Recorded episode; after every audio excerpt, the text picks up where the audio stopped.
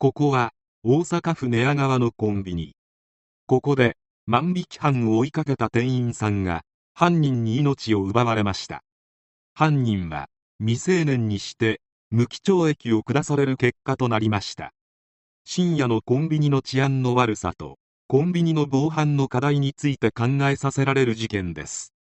それではどうぞ。2007年10月6日に大阪府寝屋川市のコンビニエンスストアの店員さんが少し離れた場所で何者かに命を奪われていた。警察が捜査を開始し調べてみると亡くなった店員さんは万引き犯を追いかけており捕まえた先で犯人に命を奪われた可能性が高いと推測した。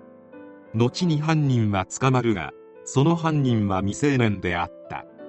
午前0時50分頃大阪府寝屋川市高宮1丁目のコンビニエンスストアセブンイレブン寝屋川高宮店で若い男2人が食料品を万引きしたのをアルバイト店員の上内健二さん当時27歳が発見。上内さんは2人を店内まで追いかけ南約160メートルの路上でもみ合いになり1人に凶器のようなもので襲われ命を奪われた。救急隊員が約20分後に駆けつけたがすでに息を引き取っていた。男はそのまま南へ逃走。もう一人は別の男が運転するワゴン車で逃げた。府警は少年らの行方を捜査。同日午前上内さんの命を奪ったとみられる19歳の少年が父親に付き添われ寝屋川署に出頭。午後には15歳の少年の身柄を寝屋川市内で確保した。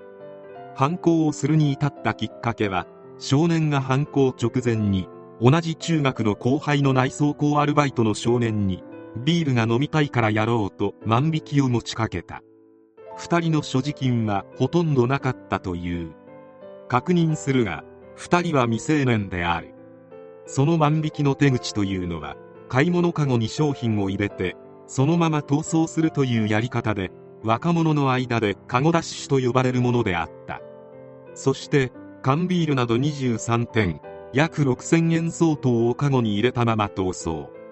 2人は今回の事件以前にも窃盗事件を起こしたことがあったが捕まった後の取り調べでカゴダッシュは初めてやったと供述した。少年らは当初から逃げ切れるとしか考えていなかったが上内さんが運動神経抜群で正義感の強い人間だったためしつこく追いかけられそして捕まってしまった。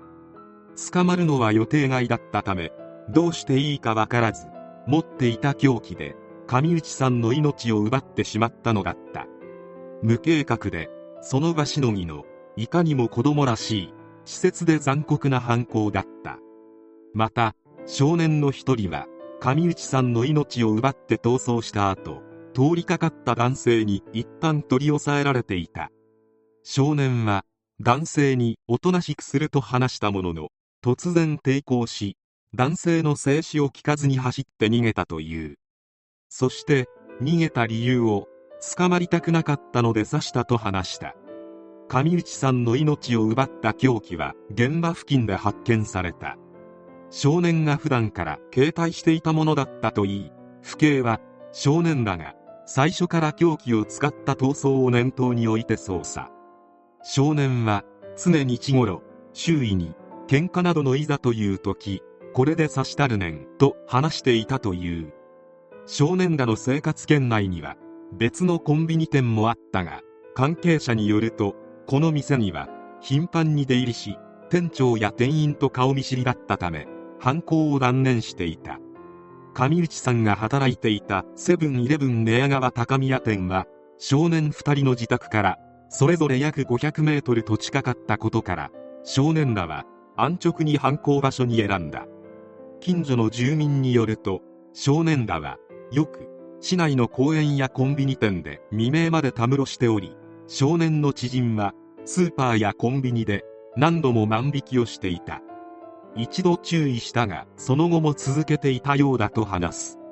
近くに住む70代の男性は少年らは公園でタバコを吸ったり酒を飲んだりと悪さをしていた。自治会で何とかしようとしていたが遅かったと残念がった。亡くなった上内健二さんであるが運動神経が抜群で小学校時代は運動会のリレーでいつもアンカー。中学の担任は自主的に提出する学習ノートを欠かさずやりコツコツ積み重ねるタイプだった。やるべきことをこなす性格が犯人を追跡しようと思わせたのかもしれないと声を落とす。弔問で上内さんの両親に会った女性は母親から夢であってほしいと疲れ切った様子で言われたという。犯行現場には高校で同級生だった男性2人が花を手向けた。上内さんは電車内で携帯電話で話す大人を見るとなんでマナー守らへんのやろと憤り。卒業後はアルバイト先のコンビニに未成年者がタバコを買いに来ても止めていたという。曲がったことが嫌いな性格だったと冥福を祈っていた。裁判にて少年の弁護側はその場から逃れることしか頭になく当時はパニック状態だった。命まで奪うつもりはなかったと主張。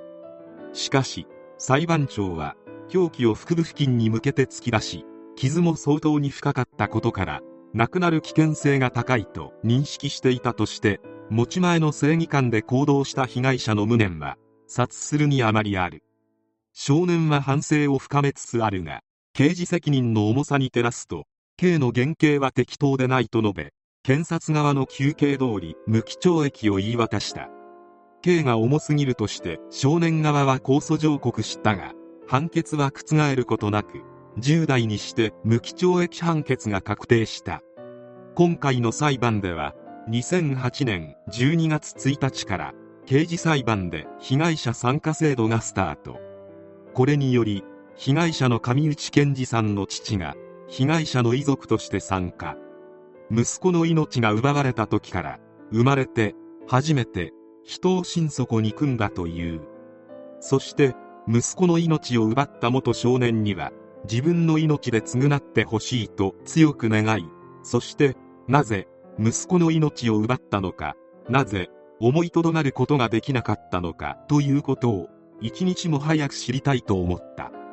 しかし裁判では元少年は命を奪うつもりはなかったといい検察官が動機などを尋ねても忘れました分かりませんなどと繰り返した。少年には反省の態度がうかがえず悔しい思いをしたという。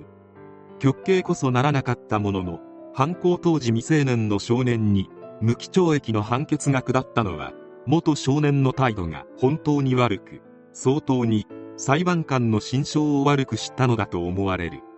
深夜のコンビニバイトは時給も高くお金はないが体力はある若者に人気のバイトでもある。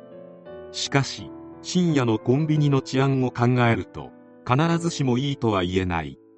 警察庁によると99%以上の店が防犯カメラを整備し68%が警察への非常通報装置を備え85%がカラーボールを設置している。しかし事件発生時に実際に活用しているのは非常通報装置が27%カラーボールは3%といずれも低い。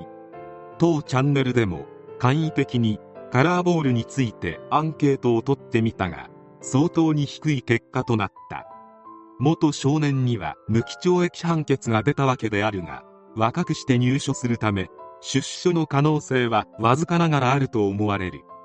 少なくとも30年は無所暮らしが余儀なくされるがそれでも50代。最悪の状況は考えられる。しかしバカなことをしたものである。人生で楽しい20代を本当の意味で棒に振るってしまった。それだけのことをしたわけであるし同情の余地など全くない。牢獄の中で後悔しながら自分の知能の低さを呪っていてほしい。